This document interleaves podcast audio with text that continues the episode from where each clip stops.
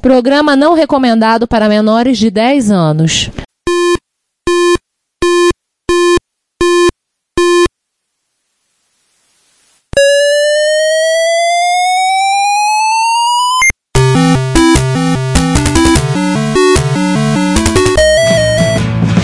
We bought it to help with your.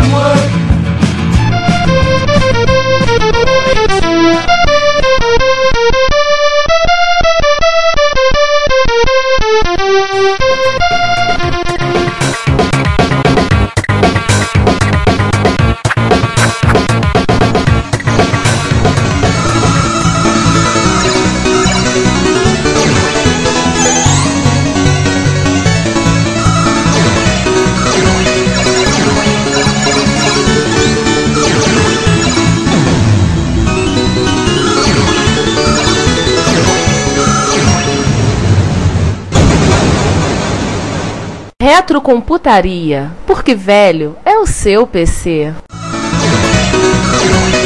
Opa, pega o sino, cara, pega o sino! Que sino, que sino, que sino? Perto do tanque lançando mísseis, cara. É, mas tem que ser o vermelho escuro, tá? Peraí, esse aqui é claro ou é escuro? É o vermelho claro tira o escudo e.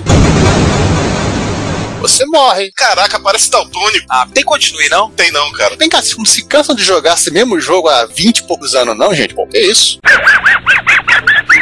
Bem, olá a todos, bem-vindos a mais um episódio, o 71 episódio do Reto Computaria. Como nós sempre dizemos, vocês já conhecem, velho é seu PC, e velho é aquele jogo que você fica cismado e tentar virar ainda depois de mais de 20 anos tentando. Eu sou Ricardo Pinheiro. Eu sou João Cláudio Fidelis. E eu sou o Giovanni Nunes. Aliás, eu, cara, se você não conseguiu terminar esse jogo quando você era jovem e tinha reflexos rápidos, imagine agora. É agora que você tá velho vai ficar difícil. Sim, agora as juntas já não respondem mais, você não consegue jogar, não tem que recorrer ao Rapid Fire, é o botão duro do joystick. Não esquece, cara. Não vai chegar no final. Você que fica com a mão com cãibra de tanto jogar. É, ferrou. A minha mão já não aguenta mais segurar muito tempo qualquer gamepad, não. Já não aguento mais. Para com essa sacanagem! Mas esse não é um podcast para falar sobre a chegada da senilidade, afetando É. alguns. A ideia desse Afetando episódio quem? É, algumas pessoas. Ah. Não lembro quem. Ah, tu falou alguns. Ah, entendi outra coisa. Ah, tá. A ideia desse episódio é justamente a gente falar sobre jogos novos. Meio que tá se tornando uma tradição do Reto Computaria fechar o ano com um assunto mais leve, falando de jogos. E a gente decidiu fazer esse episódio para fechar o ano de 2016 falando de jogos novos. O que a gente entende por jogo novo é um jogo feito recentemente para uma plataforma clássica. Mesmo que a gente tá cansado de ver o pessoal jogar os mesmos jogos que encontra de usuário. Isso aí vai um recado para amigos nossos. Cara, não aguento mais vender, enfiar o cartucho do Salamander no MSX e jogar Salamander e tomar bomba na terceira ou quarta fase.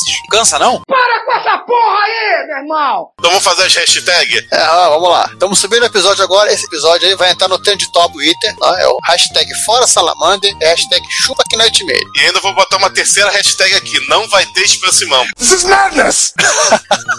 Ah, boa. Mas assim, pra gente não ficar voando, divagando demais, a gente decidiu seguir o que a gente tem feito em alguns episódios de jogos, como no episódio 48, que a gente falou dos jogos ruins, e no episódio 59, que nós falamos dos jogos difíceis e limitados. Difíceis pra vocês. É, Esse episódio eu participei, lembra? É verdade. Então, pra você. Sabe por quê? Não tem jogo difícil pra mim. Hum, boiola! Nossa, daqui, mãe. a, Uau. daqui a cinco anos a gente conversa. Então, falar bonito, né? Já que tá na moda usar mesóclises, limitar no emos as plataformas. Não, emo não, cara. Emo não. Tá, cê- vamos nos limitar, pronto. Esse pessoal iletrado é um problema Ah, ficar chorando porque perdeu no jogo? Eu fico puto, puto da cara! Tá passando vocês do episódio 59? Esse pessoal, esse pessoal fazendo, não participa do episódio depois quer ficar trolando. Um ano de atraso ele fica trolando. Pois é. É, a gente decidiu se limitar às plataformas que foram oficialmente comercializadas no território nacional. Então, TRS-80, ZX81, Apple II, o Coco, o ZX Spectrum, MSX e Amigo. E é claro, a gente vai focar em jogos que tenham menos de 10 anos, ou seja, jogos que foram produzidos a partir do ano de 2006. Eu acho que tem um ou outro que tem um pouquinho antes. A gente resolveu pegar dos jogos novos, os mais novos ainda. E tem uma outra coisa que também tem que citar, né? Nós, nós fizemos os jogos ruins, que é o episódio 48, os jogos difíceis, que é o episódio 59, e agora no episódio 71, que a gente é picareta, E malandro é malandro, mané, mané. A gente resolveu pegar os jogos novos. Então, a gente vai focar, como estava dizendo, então jogos mais recentes, feitos para essas plataformas. Então, para começar, a gente começa falando de jogos para ZX81, que saiu no Brasil como TK82C, TK83, TK85, CP200, o Ringo e alguns outros. APS, alguma coisa, e máquinas que você tem, você vai lembrar. NES 2000, né? Também, e por aí vai. Na verdade, eu peguei uma. Eu fui ainda na picaretagem, fui direto no site chamado, um grupo ou uma pessoa, chamado Revival Studios, em que eles têm e vendem joguinhos muito legais para os TKzinho, né? T1, inclusive em fita cassete mais ou menos, se você quiser a fita cassete original, ela tá custando em torno de 10 euros. Ou se você quiser apenas o download digital, o cara te vende em torno de 4 euros o jogo. E assim, joguinhos muito bonitos. O cara criou um personagem chamado o mais Clive Jr., que mais faz referência antigo, ao Clive Sinclair. O mais antigo que eu encontrei aqui é um jogo de 2011, que é o Avalanche. Inclusive, teve um remake dele agora para sair colorido, ou seja, aproveitando um hack que foi feito, que a gente até comentou um hack para colorizar a tela. Tem uns demos também, tem dois ou três demos que ele tem disponíveis. Mas eu tô vendo esse Avalanche, que é um Chatnap, né? É um, Tem o Rush, é uma, que parece um um Carnabout. Tem o Down, que eu tô vendo aqui. Na prática é um jogo de plataforma. Tem o, o Star Runner, que é esse que também é plataforma. É um, aliás, ele é basicamente um Elevactor Action. Tem um jogo de boxe. Sim, eu vi de boxe. E jogos recentes, o que eu falei, o mais antigo é 2011. Então eu tô vendo um jogo de 2013. Você tem o Shifted, que é um jogo de quebra-cabeça. Tem o Boxing, que você falou, Boxing Champ. Você tem, por exemplo, o Rush, que é o Carnabout. Esse joguinho, Main High, que é de 2011, parece incrivelmente viciante. Você é um bonequinho tendo que pegar as, bo- as bolinhas enquanto objetos ficam quicando na tela. Sim, sim. Ah, e olha, e já alguns jogos têm suporte para as plaquinhas com AY, tem suporte para som, tem suporte para joystick. É, você não, jogar precisa, você não precisa fazer o próprio- seus próprios sons. Aí sim, fomos surpreendidos novamente. A gente sabe que você fazia isso. Pois é, né? E além desse da Revival Studios, tem mais alguns aqui É, da aliás, a Revival Stuff. Também tem, é, a Revival também tem jogos para outras plataformas, tá? Não só para X71. Tem para Commodore, tem para VIC-20, Commodore VIC-20, que é o Commodore PET. Tem para MSX, Astro Dodge, que é uma conversão de, de saiu por eles. E um outro. Ah, isso eu e conheço. um jogo original chamado Shifted. Hum. Tem uma outra empresa que eu achei muito interessante, também tem uns joguinhos legais e que usa e abusa dos blocos gráficos e também o do hacker de cor do 81. Só pra saber, além disso que você falou, ele tem jogos pra uh, Coleco, Commodore VIC-20, Commodore PET, ele tem jogos pro SG-1000, Abrindo. Olha, o pode E tem um, um sistema chamado Other Systems. Ai, Vectrex. Na verdade, no Other System é é qualquer coisa, de MS-DOS a Game Boy. sim.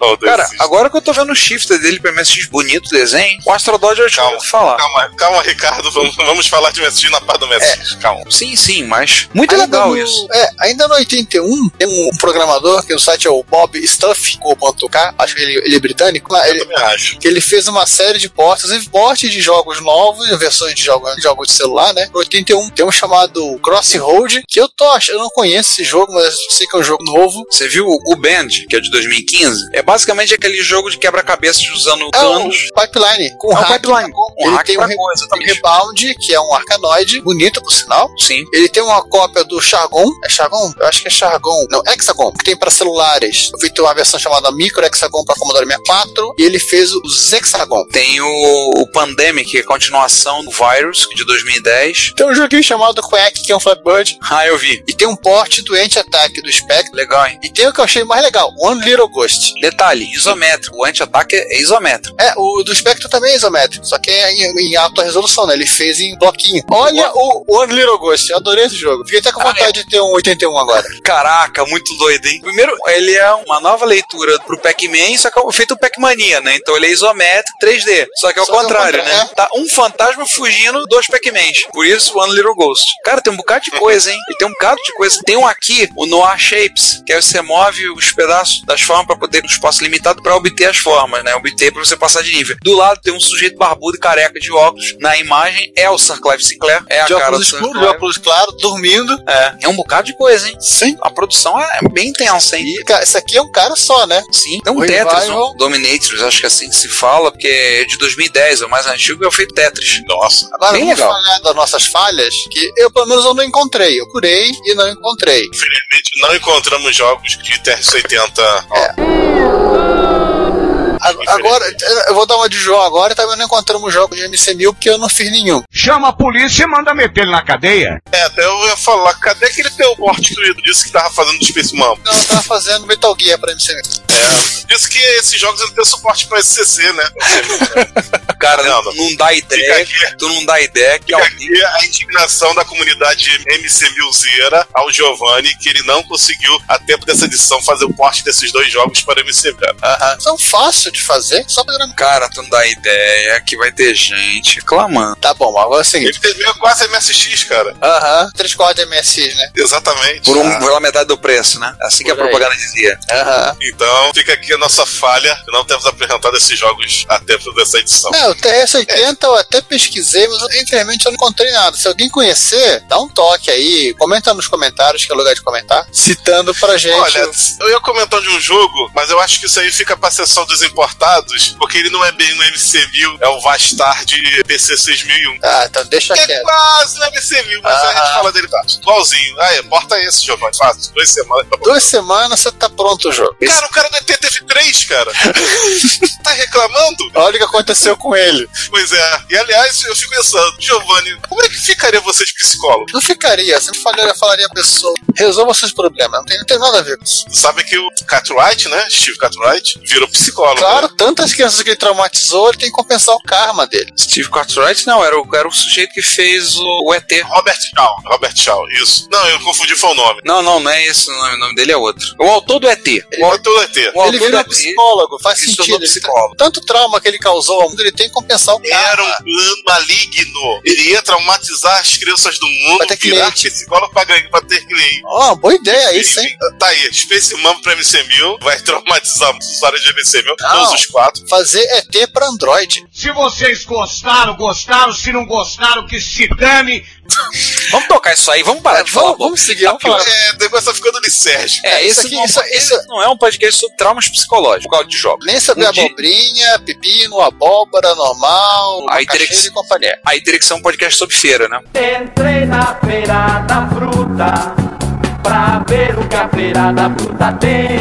Mas o trauma psicológico a gente já falou que foi das decepções. Tá, tá bom, vambora. Vamos lá, falar do Z- ZX Spectrum, continuando. Ó, então, eu não encontrei pra MC1000, que eu não fiz. E, e novos jogos pra TRS-80, em compensação, uma pesquisa assim básica no World of Spec, limitada inclusive, eu alcancei 725 jogos.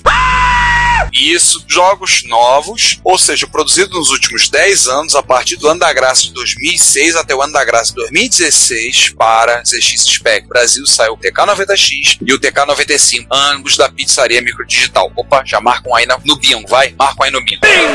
Peraí, deixa eu pegar minha cartelinha. Gente, falar de novo, com eco, 720 sentidos. isso no momento que nós estamos gravando, tá? Se amanhã nós fizer a mesma pesquisa, é capaz de ter mais um. Mais uns, Olha. né? Você quer dizer. Olha, se você olhar, vai ter mais dois, hein? Pois é. Nesse, ne- nesse segundo. Não olha Inclusive, não, espe- não olha não. inclusive Space Mambo. É agora ou nunca? Mas esse não tá catalogado no World of Spectrum por causa que esse é nacional. Ainda. Não, Agora, é, é- Bom, isso aí é, é longa história e um abraço pro Márcio Lima, que fez o primeiro de abril do Space Mode do Spectrum. Ah, tá bom. Então, alguém, alguém acreditou? Teve? Meu, sempre Teve tem. gente que acreditou. Sempre tem. Mesmo ele tendo só um SCC. Fica mais hilário. Bem, então, a gente voltando ao Spectrum, Aham. é, a gente vai se limitar a falar de alguns. Se a gente for falar de, de todos, a gente não vai fechar o episódio a tempo do Natal de 2020. Pois é. Talvez Vamos falar, talvez no novo entrando uh, pra terceira década do século, né? Então, alguns que a gente pegou, a gente resolveu pensar alguns. De 2011 tem o Wall Quest for Money, que é um jogo que foi feito originalmente para o Spectrum, tá? É um jogo novo e saiu com versão para uma penca de plataforma. Hoje em dia tem versão dele para Commodore 16, Commodore 64, Plus 4, MSX2, Amstrad CPC, ZX81 e aí para plataformas atuais: Android, Linux, Mac OS 10, Windows. Ainda temos de videogame na saiu versão para SG1000, Master System e Mega Drive. E eles estão prometendo a Monjão do Ins pra lançar um pra Nintendo. Ai,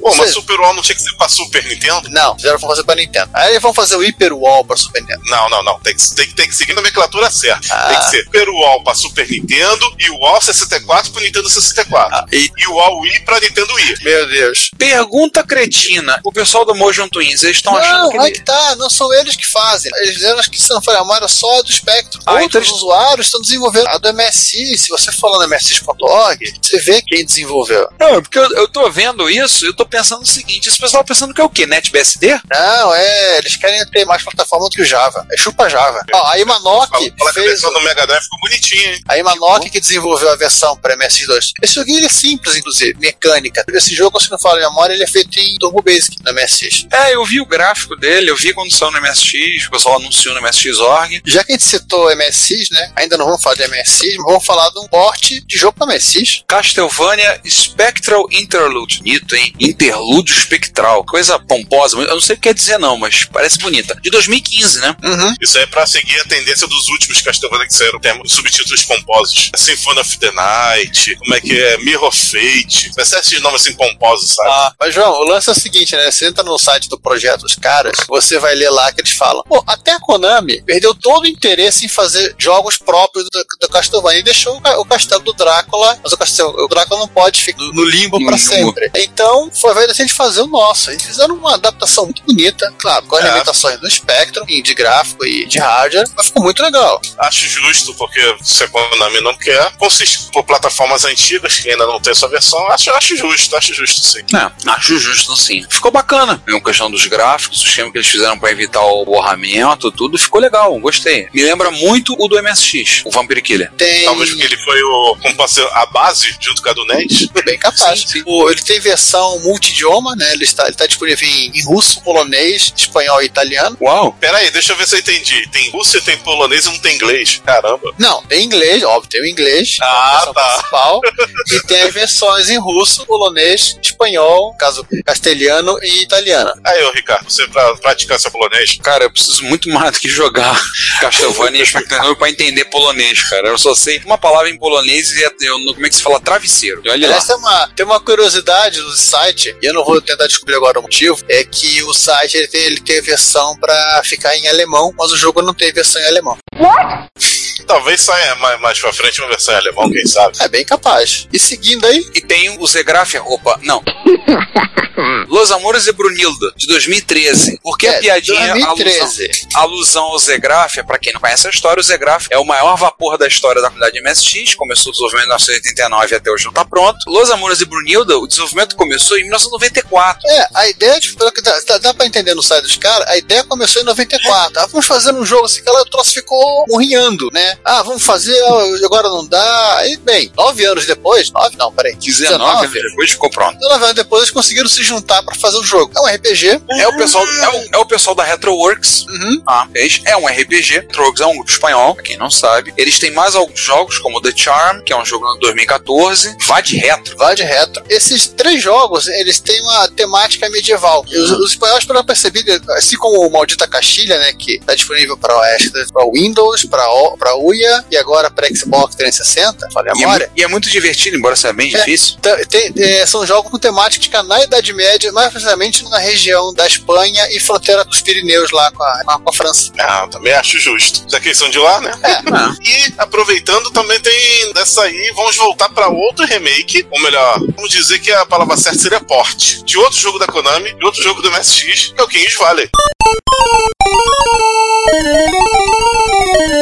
É de 2009, que é desse pessoal também, né? É, e só pra lembrar, o pessoal da Monjon Twins, eles têm uma penca de jogos. Eles não desenvolvem, inclusive, só pra Spec, não. Agora eles estão numa vibe de desenvolver pra Nintendo. Nossa, isso é legal, hein? É. Agora, Giovanni, a pergunta que eu te faço. Um terceiro jogo que vale a pena ser citado aqui, também que é de MSX, também é da Konami. Sim, o pessoal tá inspirado em Não, não, a gente subiu a hashtag Chupa Knightmare. Pô, mas não, não vamos falar o que Nightmare do Spectrum?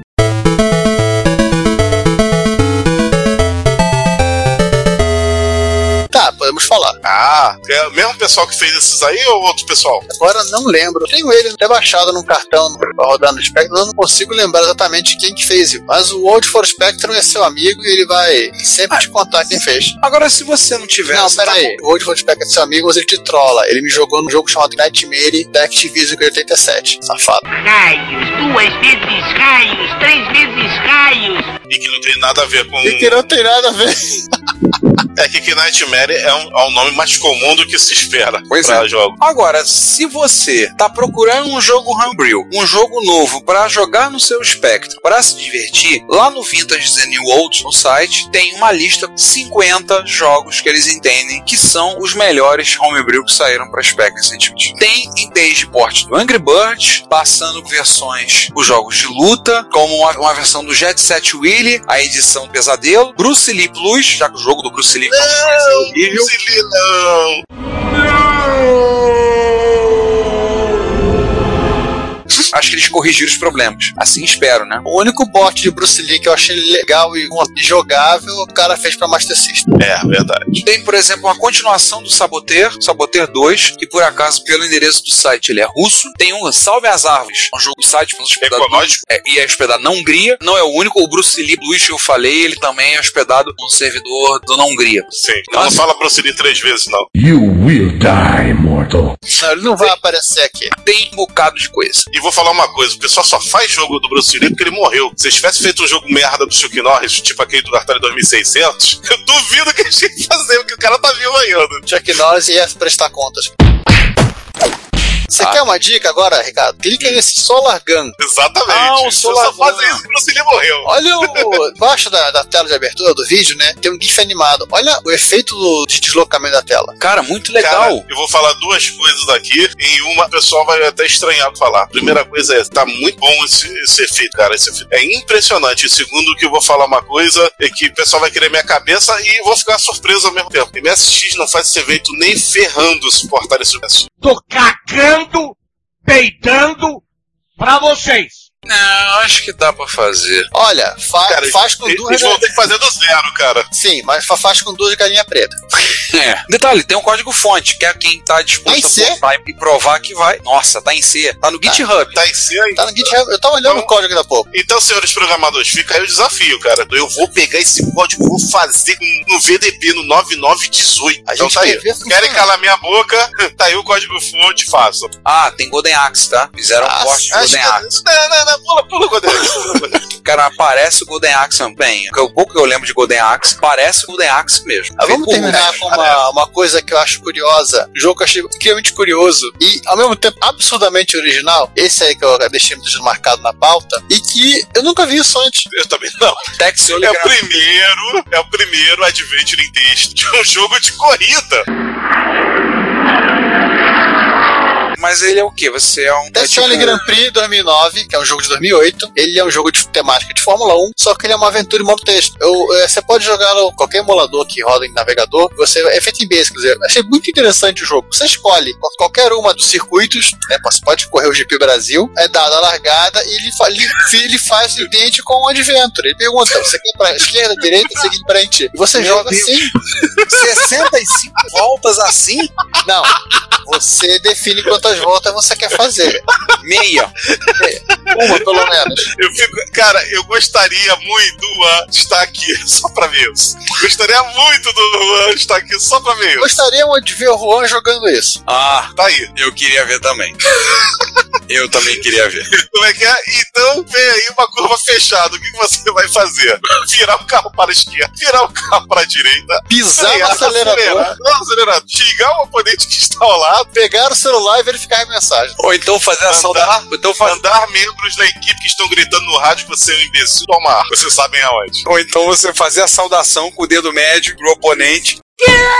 Cara, eu, quando eu olhei vocês falaram, eu tava pensando que era tipo assim: um jogo que você gerenciava uma equipe. É, tipo L-Foot. Não, não. É, foi o que eu pensei também. Fórmula, tem um jogo assim, acho que Fórmula One Manager, que você gerencia uma equipe de corrida, ou ele Foot, que é um exemplo clássico, né, de gerenciar time de futebol, as coisas assim. Não, é um adventure em modo desde que você tá pilotando carro. Cara, e agora eu vou só pra terminar o assunto, já que a gente vai fechar com chave de ouro a Spectre. Povo que fazia Adventure no MSX na época dourada piada das revistas, que tava no auge a Fórmula 1 aqui com Senna e, e Piquet, com altos pegas, perdeu a oportunidade de fazer esse jogo. Só isso que eu falo pra você. Perderam, perderam a oportunidade. Meu Deus, isso dá medo. Gente, vamos passar pro próximo jogo, que é esse jogo sensacional. E detalhe que também, quem, quem quiser achar que assim do time é uma injustiça, perdemos. Mas é um jogo aí, é um advent. o jogo tá em Basic, você consegue meter a listagem pra várias plataformas. faz pra MSX. Faz pra MSX, faz pra plataforma que você quiser aí, com mais abrangência nacional. Se bem que Spectrum também teve abrangência nacional, a NTK. Mesmo se fosse lançado pro próprio Spectrum na época, perderam, perderam. Eu queria ver propaganda microsistemas assim, cara. Fabuloso jogo de corrida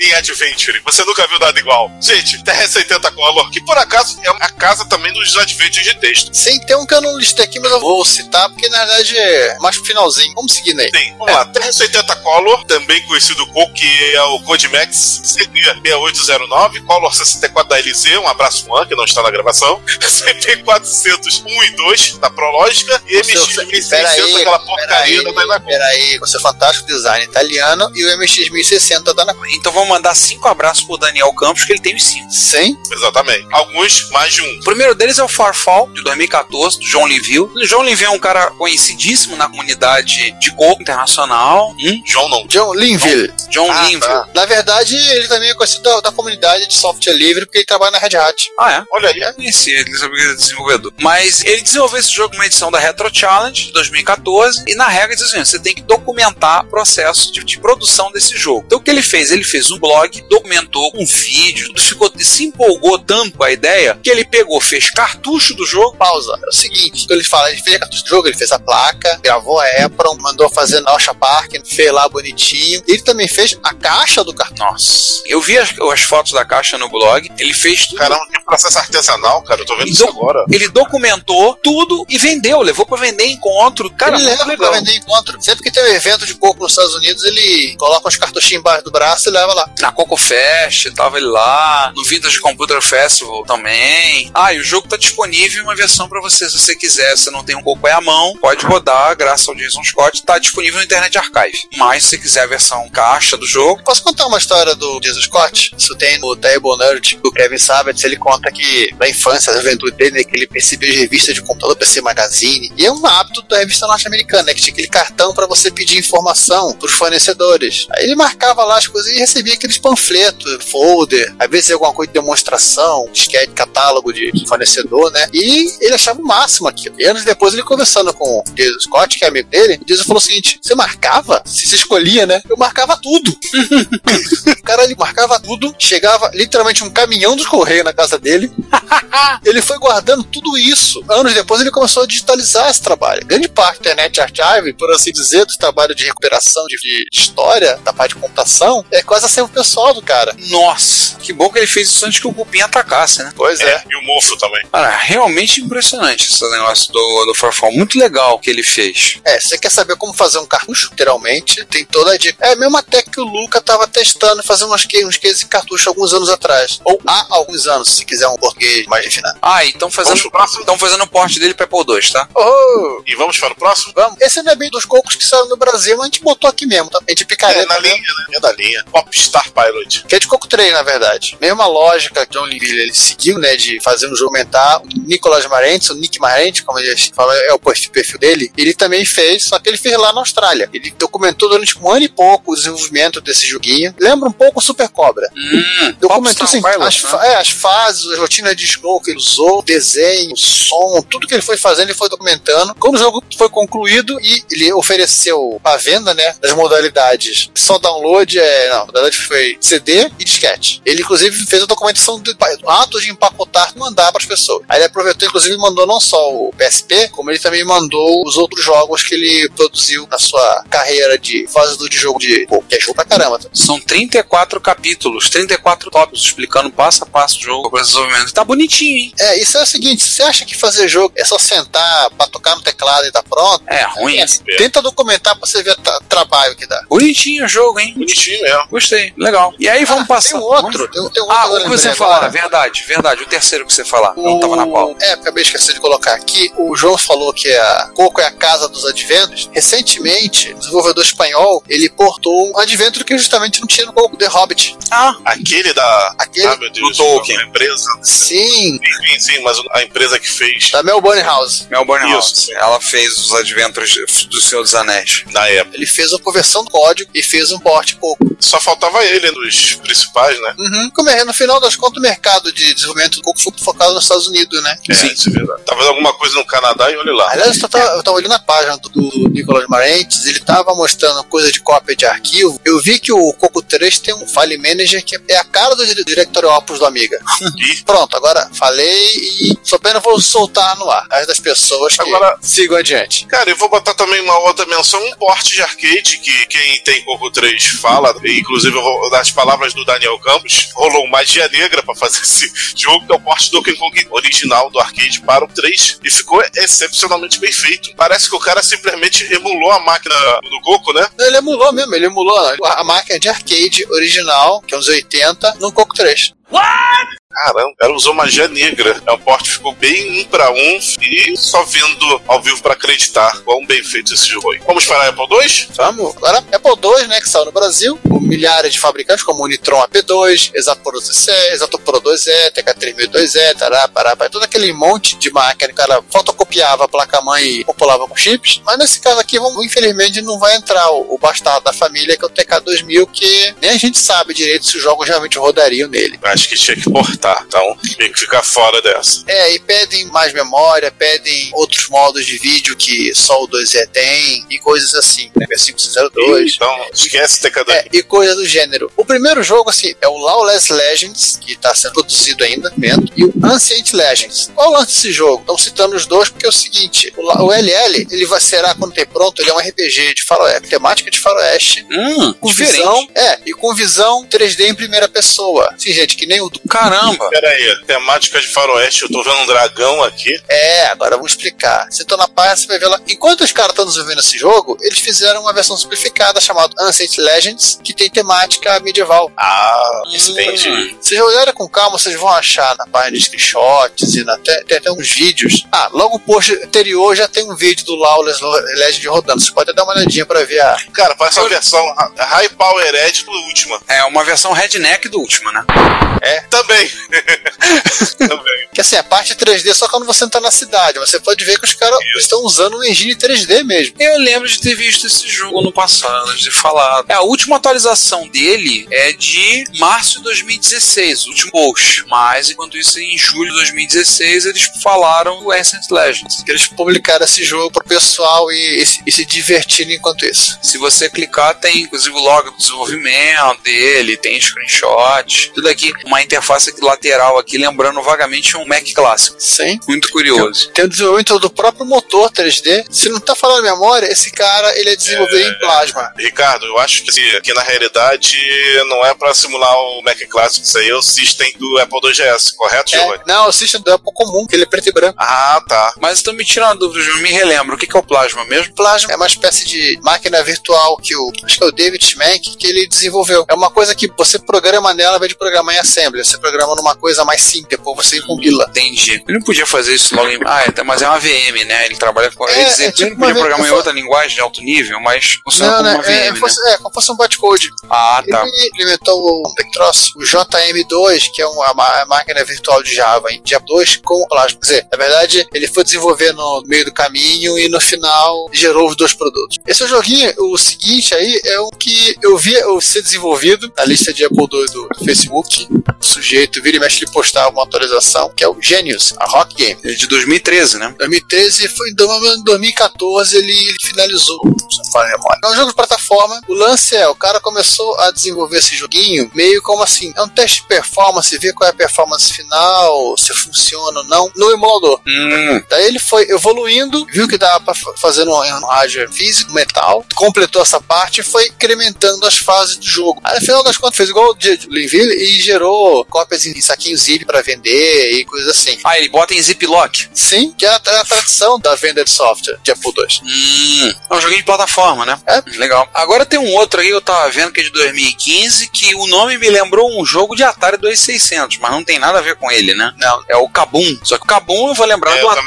A gente lembra do Kabum da Activision pra Atari 2600. Mas não, ele é um clone de Bomberman, né? a mesma coisa. Ele é um clone de Bomberman, né? Aliás, haja clone de Bomberman por aí. Sim. Sim. Isso não é o não é porte do UOL, é clone do, do Bomberman na, na plataforma.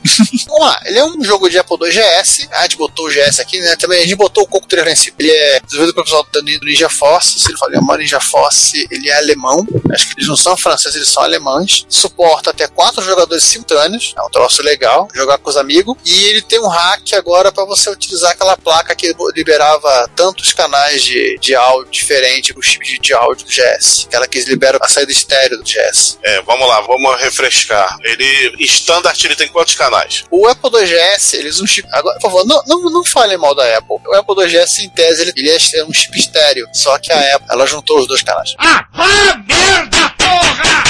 Ai. Ah, sim, mas é quantos canais que eu digo? Não, o eSonic, o chip eSonic, ele tem, eu acho que ele tem 32 canais, então assim, é absurdo. Uau, Só que a Apple resolveu economizar, tudo no canal só. O cara só tem um ouvido. beleza. Opa, os dois. Bonito. Lamentável, dona Apple, lamentável. Tanto que você tem, inclusive, forma de você conseguir extrair. Tem plaquinhas que você consegue colocar e consegue fazer a saída true estéreo, no sentido de que realmente tem dois canais. Inclusive, se você ligar o jack que está na traseira da máquina, também vai ter vai ser mono. Bombas. Vamos economizar, vamos economizar. É a famosa economia porca, né? É, porque essa máquina não era uma máquina tocada por Steve Jobs, então ela não é um item de colecionador. Segundo ele, né? É, igual do próximo jogo. Qual é o próximo jogo? Aí isso aí eu deixo Nós já, fal- nós já falamos dele aqui no Retro Computaria. Vocês leram o post que nós fizemos, o Retro Fever de 2016, onde você é você. Sim, é um jogo, você é o colecionador de micros clássicos. Você tem que recuperar micro no lixão, você tem que fugir da esposa que quer que você venda tudo, você tem que limpar a máquina, fazer- adicionar itens na sua coleção. Você conserta, protege do sol, depois monta sua coleção. Faz Retrobrite tudo. Cara, esse jogo deve. Não é.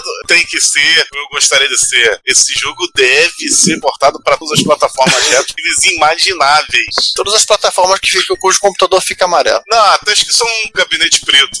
Ah, MSX não fica todo, não fica amarelo. O único que vai ficar, o único que fica amarelo são os Spectravídeos. E um ou outro Hotbit maroto também. É. Não, mesmo os, os MSX que são cinza, eles ficam amarelados. É, os que são pretos não ficam. Eles também ficam amarelos, só que como eles são pretos, a gente não vê. Ah, tá. enfim, tá bom. independente É sério do. isso, porque o mate- o material oxida do jeito, né? Ah, enfim. Isso não é um podcast jogo que- sobre oxidação de plástico. Aham. Pois é, faço aqui ouro, que é um jogo que deveria ser portado para todas as plataformas retas possíveis e imagináveis, em todos os idiomas possíveis e imagináveis. Sobre a Terra. Aliás, João, você viu o vídeo desse próximo joguinho? Eu não achei muita informação sobre ele. Eu vi o post do cara demonstrando e achei o vídeo. É um joguinho que o cara tá fazendo no modo gráfico de baixa resolução do Apple II, que é 40 por 40. Mas assim, o cara conseguiu botar todos os elementos de. Por isso que ele é 40-48, né? É, eu consegui, ele eu consegui colocar todos os, todos os componentes do shotgun up do jogo de navinha. É verdade. Podia fazer um port dele pra Screen 3, hein, no MSX. Sim, e ficou bem legal esse jogo. Eu tô vendo o gráfico, mas legal, cara. Eu vou Mó falar legal. que se portasse para Skin 3 ele ficava menos quadrado. É. É, porque é 60 por 48, né? 64 48. 64, 48. 64 48, melhor ainda. Ah, Tá aí. legal. É um joguinho legal, assim, divertido, assim, aquela coisa, né? Você não precisa fazer um jogo estado da arte pra fazer um jogo divertido pra uma máquina clássica. Não. E o power-up dele é tipo do Galaga, fica duas naves um do lado do outro. Não, tem vários paradas, tem shield, inclusive. Nossa, tá aí. Já que a gente tá citando constantemente o MS, vamos falar dele logo? Que venha o o. Então, já falar do MSX, como vocês sabem, foi lançado no Brasil Pro Expert, Access Plus da Gradiente, Hotbit da Sharp e App, também kit para MSX2 e 2 Plus. Então, pra você aí, De quem, de quem, quem? kit de transformação para MSX2 e 2 Plus. Mas não, tô falando de quem? Os kits. Daquele que entregava, aquele que não entregava. Pronto. vambora. É. então, pra você aí, garotinho juvenil, criado aqui na Nightmare com pera, muita coisa boa e muita coisa nova surgiu no MSX a partir de 2003, principalmente por causa do concurso MSX Dev. Pra quem não sabe, o MSX Dev é um curso que é um, a princípio, é um curso anual, que ocorre desde 2003. No ano passado não teve, com os uns entreveros que eles sofreram, É, mas na a verdade ideia teve barraco também, mas é outra história. é, é, tudo bem. A ideia do MSX Dev, que eu acho uma coisa chata, é porque ele limita o jogo tem que ser para MSX1, tem que ser versão ROM e tem que ter no máximo 32K, se eu não me engano. Cara, o É. jogo tem que rodar no MS1 padrão. Parece Isso que subiu pra 48K, acho algo assim. É, acho que agora eles subiram. Por conta disso, teve o MSX Dev Comp, que foi organizado pelo pessoal da TNI, Leia-se Patrick Lesper e o Albert Verendorf, que aí estava liberado, e aí teve três edições desse curso. Desse, e em 2015 já não teve mais, foi o MSX Dev Comp. O prêmio normalmente já foi dado item, mil, tudo hoje em dia o prêmio é em dinheiro. Então a gente faz uma campanha, vai lá, coleta dinheiro na unidade. é Premium Exercício Spectrum. No, God, please, no! Prêmio normalmente O Giovanni quer fomentar polêmica aqui, quer fomentar o, Ele- a ele- confusão. ele A quer, gente ele, do caos, ele quer implementar a cisânia, trombeteiro do apocalipse. ele engenheiro do caos. é boa. Engenheiro do caos é bom. Que é um jogo de amiga. Ah, tá bom. O MSX Dev. É sério, Caos Engine. É, Ai, aí tem que ser causa engineer. Isso é máquina do caos. é tipo um É verdade, é final. verdade. Então, teve uma polêmica barraco. Conta essa história do barraco aí, Giovanni. Eu não acompanhei muito isso, né? Porque parece que o ninguém queria tocar MSX Dev em 2015, aí o Konamito ele resolveu tocar MSX Dev, aí ele conseguiu montar a equipe de jurado. Porque, assim, não é assim, oba, não é oba, oba, vamos fazer uma competição de jogos. Tem um grupo de pessoas idôneas e com a responsabilidade de testar todos os jogos e, no final, em cima de um critério comum de pontuação, né, de classe de pontuação, dizer quem ganhou e quem perdeu, com a colocação de cada um. É, afinal de contas, é um concurso, né? É, e pelo que aconteceu, parece que teve juiz que depois desistiu, eu não quero mais juizar, teve juiz que tava nem aí, no final rolou toda essa discussão, aí como tinha poucos inscritos, o Konamito decidiu que todo mundo tinha ganho, pronto. Aí depois o troço mudou de figuras e conseguiram, eh, acho que o pessoal se tocou da besteira que tava fazendo, fizeram realmente uma escolha e no final acho que ganhou o Ninja Savior, se falar a memória, 2015. Não, não foi o Ninja Savior, não. 2015 não foi ele, não. Foi outro. Ah, 2016, não, tô falando 2016, tá certo. Em 2015 foi o BitLogic que ganhou, BitLogic 5. Inclusive, é. um dos que a gente vai falar já, ele saiu recentemente na Steam, com a PC, do MSX, você, ba- você conecta no Steam no seu seu MSX, não? É, Não, você baixa a versão para PC do BitLogic 5 e ele fornece, inclusive, a ROM para você jogar no MSX1 também. então, vamos falar de algum. Teve o Assim, barraco. eu, ta- eu, ta- eu tava falando do MS Dev 16, ah, desse MS foi o MS Dev 15, né? Isso, foi isso. Foi o Final 15. Agora você não falou do questão do que eu não sabia, do problema que houve do Guru Lodge, do É, Emanuel. falando no começo. Só pra complementar aqui, foram 119 jogos, todo, todo esse tempo de MS Dev.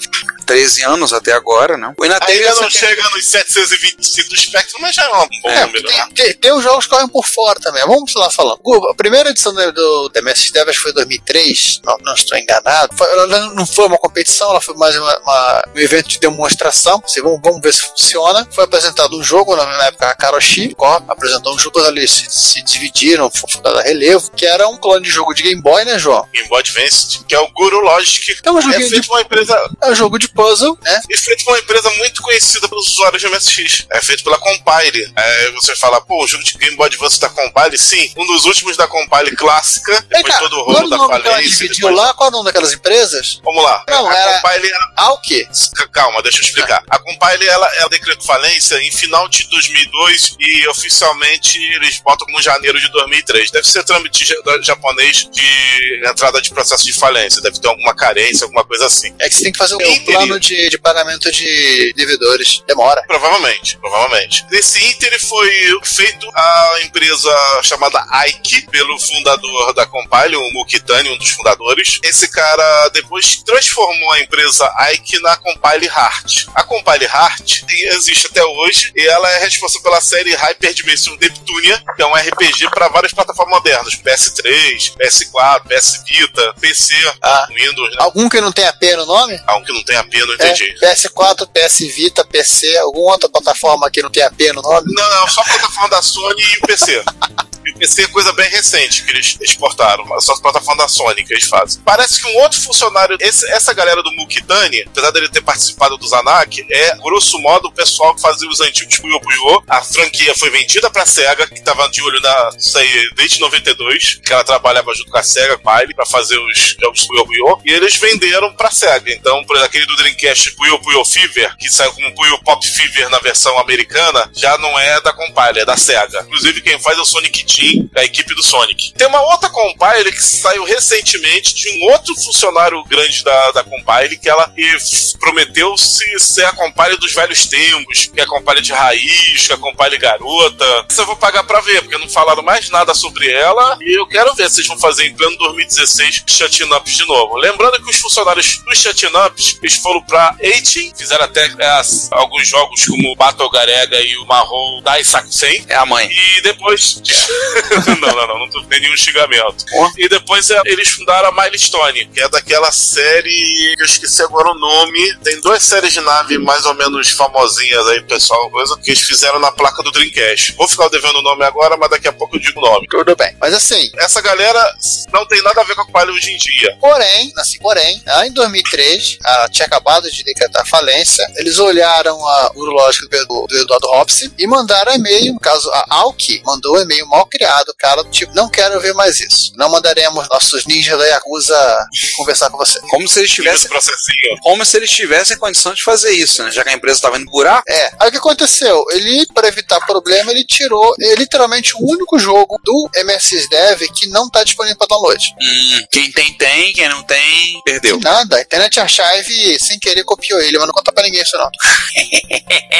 Não conta pra Compaia, né? Não conta pra Alki. É, não conta pra Alck, né? Bem lembrado. Não, a Alck não existe mais, é Compile Hard. Uma Alki não É. existe mais, vida que segue. Nota mental é só pra dizer que o jogo que eu tava querendo, me lembrei aqui, perguntando ao Google, nosso querido Oráculo, que o jogo da Milestone é o Hadigri, não sei se a pronúncia tá certa. É um jogo de shutting up, surgiu no arcade, foi pro Dreamcast, teve versão PS2, GameCube, Xbox 360 e aí vai. É o Hadigri, que é da Milestone. Tem outros também, Minestrone. o Tiger é Celica, também é deles, da Milestone. Tem, tem uns joguinhos interessantes de shutting up. Muito diferente do que você tá acostumado de ver no Compile, hein? Aviso participa. Vamos então falar então alguns jogos do MSX Dev. Não dá pra gente falar dos 119, alguns que a gente pode citar. Alguns que a gente pensou porque deu vontade de pensar. Pois é. Eu até citaria outros, mas vão lá e conheçam a lista. Você tem de 2005, você tem dois jogos que a gente pode citar. O vencedor do ano, que foi o The Cure. The Cure, na verdade, Muito bom. o The Cure na prática, ele é meio um que o, Castlevania. é, é um feito do Castlevania, né? Só que ele tem uma coisa curiosa, ele é um ponto ROM, se você renomear pra ponto .com, você pode executar, ele carrega, né? Tinha um lance tem, um- desse. tem uma outra coisa curiosa. Ele tem em 48K aquilo que a Konami precisou de 128 pra fazer. Pois é. Que é um jogo assim, estilo Castlevania, da XL2S Entertainment. Que tem vários E você- outros jogos pra MSX, tá? E você Sim. tem da Pachanga o Parachuteless Joe, que Jogo é. preferido do Giovanni? É, o jogo é divertido, pior que é. É a parte mais legal dele, música de abertura do jogo.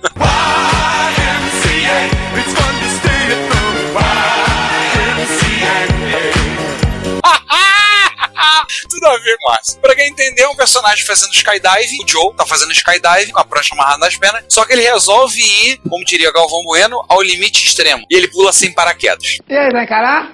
Isso Então ele aí. vai descendo, faz as- todas as piruetas, vai lá pra ganhar a nota e passa, esborracha no chão. Pelas barbas do profeta! E morre. Tá, mas se você conseguir certa pontuação, você ganha o direito de ressuscitar que nem um Goku. É, é justo. Justo. Gente, como é que se pronuncia esse jogo aqui? Esse é um clássico dos encontros de MSX. Esse aparece muito nos encontros de MSX e eu gosto de jogar. É, o É, eu, Chupinazo. eu, vi- eu viciei o Juan nisso aí. Não, Você viciou o Juan, eu botei a Maria Cláudia, minha esposa, pra jogar e ela achou um barato o jogo. É, o, Supinazo, que esse termo não é pronunciado, ele é a corrida de, de touros de Pamplona. Ah, tá. Pra quem não É sabe, verdade. é a o Festival de São Firmino, que ocorre, são sete dias que ocorre esse festival. E é aquela história que todo mundo já viu na televisão aparecendo, que solta os touros na rua, o pessoal sai correndo, tudo. E basicamente vo- você é um dos personagem- caras. É um dos caras que tá correndo. E aí tem personagem que tá bêbado no caminho, você tropeça no cara e os touros estão chegando. Os touros estão chegando. Eu, como, como bom pereba, não passei do quarto dia. É, Mas uma divertido pra curiosidade sobre esse jogo, se você pegar toda a parte visual do jogo, você olhar toda a parte visual oficial da programação oficial do festival, que é um desenhista fez todo o traço, os boizinhos, aquele boizinho ele é azul, que ele segue o padrão do, do festival. É o traço, é o personagem do, do, das- do evento. Os desenhos dos Lá personagens. também tem esse lance de boi garantido e boi pegajoso? Não, não, nem isso não. Se você for verificar no site da prefeitura da festa de São Firmino, ah, eu gostei de é 2012, que eh, eles anunciaram que seria o último festival do ano, que não iria acabar em. Ah, tá. e assim, a programação visual, o tra- traço dos personagens, que é tradicional da festa, os caras usaram também. É literalmente assim, é quase literalmente o jogo oficial do evento. É, também, também aquele negócio, né? Como é espanhol que programou, os caras estão ali do lado, né? Os caras, se duvidar, participaram. Já correram atrás de touro. Correram na, Exato, na frente. na frente do touro. Esse cara na Eu frente. correria atrás. Bem, mas É eu- um pouquinho mais seguro, É né? bem mais seguro. Mas é ve- verdade, os, os caras experimentaram ali do- todas as sensações do coisa, correram do touro e tudo mais, então os caras estão intimamente ligados. É mais ou menos como, como a gente aqui no Brasil que fez um jogo de capoeira chamado Barra Vento, porque a gente aqui. E deixa pra lá o que eu falei. Joga- A gente joga capoeira na- em qualquer esquina. sim, sim, a gente tá jogando. A gente tá jogando capoeira e tocando berimbau. Todo mundo tem um berimbau em casa. Eu já falei que se tivesse um remake do Barra Vento, tinha que ter a música. Ai,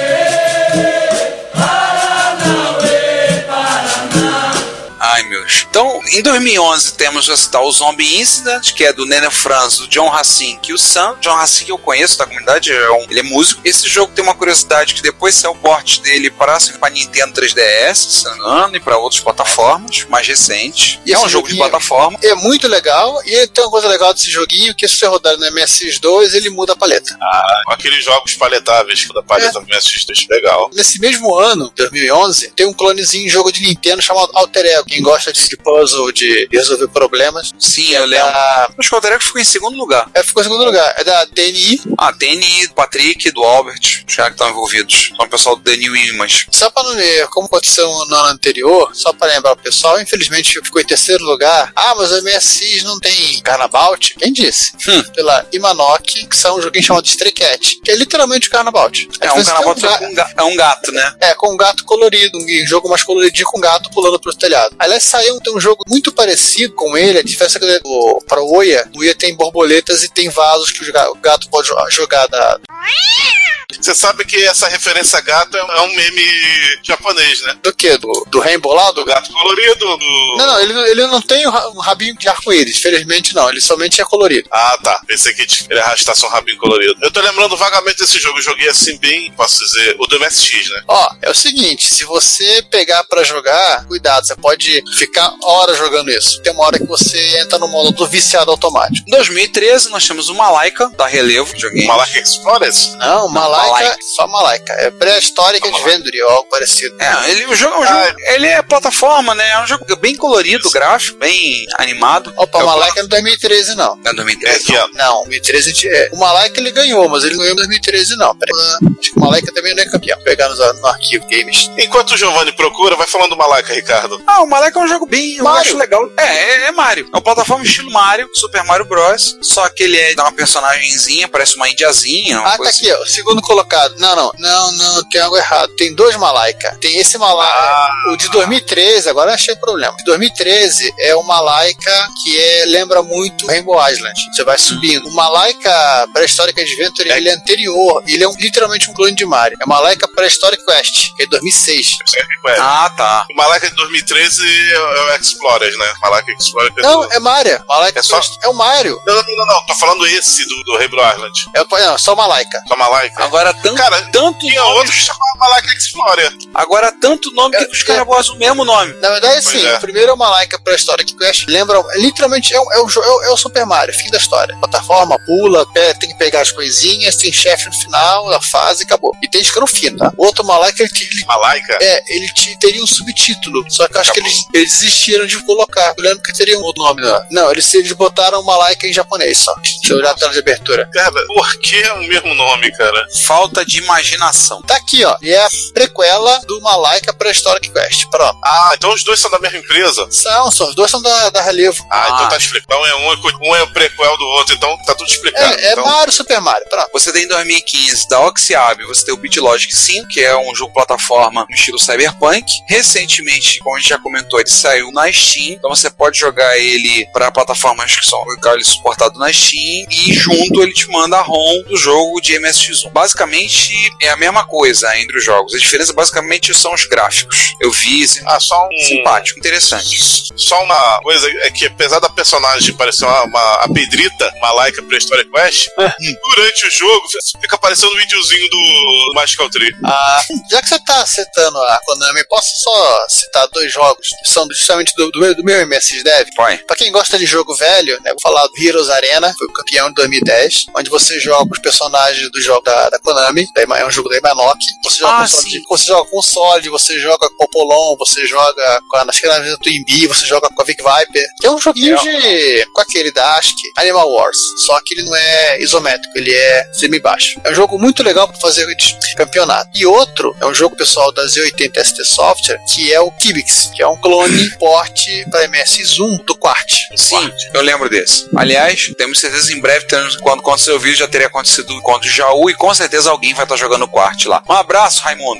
Ah, jogar o Kibix pelo menos. É, mas já terá sido, já terá, Ah, já terá passado. A gente obriga ele. Vamos pegar a menção, a a menção rosa aí? Isso. É, menção rosa Aliás- é o Running Naked na Field of Flowers, ou seja, correndo pelado num campo de flores, Vocês estão de brincadeira, né? De 2006 da Infinity. o pessoal do fórum da MSX.org tem um negócio com RNFF, sabe? Que tem a opção de você botar as carinhas sorridentes. As carinhas sempre são de pinguins, mas você tem a opção de dar lá, você botar lá, o comando botar lá RNFF e aparece o bonequinho lá, pra alegria da grande maioria, apenas a citação. Não dá pra perceber nada, tá? Esse negócio de putaria aqui acabou no episódio 69. Não que nada, dá pra ver o bigolinho dele aqui no screenshot. Hum, boiola. Nossa, mãe, tem que ter muita boa vontade pra ir ver, né? Fazer muito esforço. É, no seu comentário. E agora eu vou falar Não, não, um jogo. ou assim, ra- só pra, só, pra, só pra explicar rapidamente o que que é o RNFF, né? Ah, o enredo é. o seguinte: os amigos foram fazer um passeio pelo campo, um deles come, tomou todas, bebeu todas, tá doidão, literalmente ele tá delirando que ele está pelado no meio do campo e sendo perseguido pelas próprias roupas. Nossa. Vendo que ele tenha sido feito pelo pessoal da Holanda, imagino que rolou um Space Cake na jogada aí. Sim, você tem que coletar cogumelos e pílulas pra fechar a fase. Fatal. É. Space Cake geral. E agora vamos falar de um jogo. Esse eu gostaria de eu mesmo abrir, porque é um jogo que, ao mesmo tempo, muito importante, mas ele tem uns sentimentos contraditórios desse jogo, entre admiração e decepção mesmo. É, gente. E eu vou explicar por quê. Por isso eu queria falar desse jogo. Você quer falar do assisto- Não, vamos falar de um Não. antes. Não, não tô falando do Não? tô falando do que vem antes mesmo. Do Point É Last Fighter, exatamente. Point Last Fighter, é, eu acompanhei a. Aliás, eu não. Acho que a comunidade MSXera acompanhou o desenvolvimento dele. Começou... Ele é da Bacaiô, né? Vale lembrar. É um jogo É de da- luta da Bacaiô. É da Bacaiô, agora- eu começo a entender por que, que ele se chama Bacaiô. Baka em japonês é idiota. Bacaiô seria mais ou menos é, eu sou idiota. E, gente, por que eles fizeram uma coisa dessa? Os caras conseguiram me fazer milagre. O Last Fighting nada mais é que o porte do Street Fighter 2, aquele mesmo que vocês conhecem, da Capcom, para o MSX. Já teve portes do Street Fighter 2? Teve, mas nenhum igual ao Port Last Fight. Eles conseguiram fazer algo que nem o Master System conseguiu fazer em 8-bit, uma versão licenciada com Tectoy e etc e tal. Conseguiram fazer um Detalhe- verdadeiro milagre. Detalhe que. Essa é a par- parte boa dos meus sentimentos. Detalhe que na, Fala, na conversa que eu tive com um dos desenvolvedores, eu conheci ele pessoalmente em 2014, ele me falou que ah, um dos segredos que ele teve para poder acelerar o negócio, que ele pensou, para que, que eu preciso animar a figura toda? Eu vou animar só as partes que precisam ser animadas. E depois que ele fez, eu, nossa, o resultado saiu melhor do que eu pensava. Sim, genial. E tecnicamente é mais ou menos o que a Capcom fazia também no próprio Street Fighter. Cara, genial. Um puta trabalho de corno, no bom sentido, que deu um trabalho pra caramba. E tudo estava indo bem até alguém ou alguém, plural, surtarem e terminar o projeto da forma mais escrota possível. Eles começaram a avacalhar o jogo. As versões posteriores do jogo botaram telas feitas em paint com desenhos de criança de 4 anos. Começaram a colocar a seleção de personagens sem dente todo zoado, pixels estourando. Pra que isso, minha gente? Eles avacalharam. Porque não é um Street Fighter, é um Pointless Fighting. É, mas se é pra, pra botar um negócio zoado, já começa do início zoado. Botava o Ryu de ponta-cabeça, pelado, fazendo girobenga. Ai! Não fazia propaganda enganosa. Os caras começaram fazendo um porte de Street Fighter 2 totalmente genial, totalmente bem feito, pra depois avacalhar. Ou fazia um jogo todo avacalhado desde o início, ou fazia um Street Fighter 2 como todo todo usuário de MSX sonhou e eu acho que foi a maior decepção em termos de, de jogo por causa disso. Mais uma por o psicólogo agora. Sério, Pontless Fighter podia muito bem se chamar é Decepcional Fight ou algo assim. Vamos chamar na lista de Bagé, Giovanni. É, sem E, noção cara, fight. tem noção fight. Se alguém quiser. E depois eles abandonaram o projeto, deram o kick-off e deixaram pra lá. Então, se alguém, será no futuro, pegar, não sei se eles liberaram o código-fonte, eu acho que não. Então, foi uma decepção dramanha, porque o projeto começou fantástico, terminou zoado pelos próprios criadores, que famoso foda. E tamo nem aí pra vocês. Fizemos porque podíamos e avacalhamos porque podíamos. Subimos a montanha É, porque ela estava alta, de- depois a dinamitamos. Pronto. Exatamente, bela analogia. Foi exatamente o que eles fizeram. Monte Everest. Não mais o Everest pra vocês. Próximo jogo aí, porque até me, me- fiquei decepcionado. Tá, tá bom. Fiquei deprimido. Tô Assim. deprimido. Olá, eu sou o Renato De Giovanni e você está ouvindo Retrocomputaria. Porque velho, eu não sou velho não, velho é o seu PC. Se você quer enviar um comentário, crítica construtiva, elogio ou colaborar com as erratas deste episódio, não hesite, faça. Você pode falar conosco através do Twitter, no usuário retrocomputaria, pelo e-mail retrocomputaria.gmail.com ou colocando comentários no post desse episódio em www.retrocomputaria.com.br. Lembre-se sempre do dizemos. Seu comentário é o nosso salário. Muito obrigado e nos vemos no próximo podcast.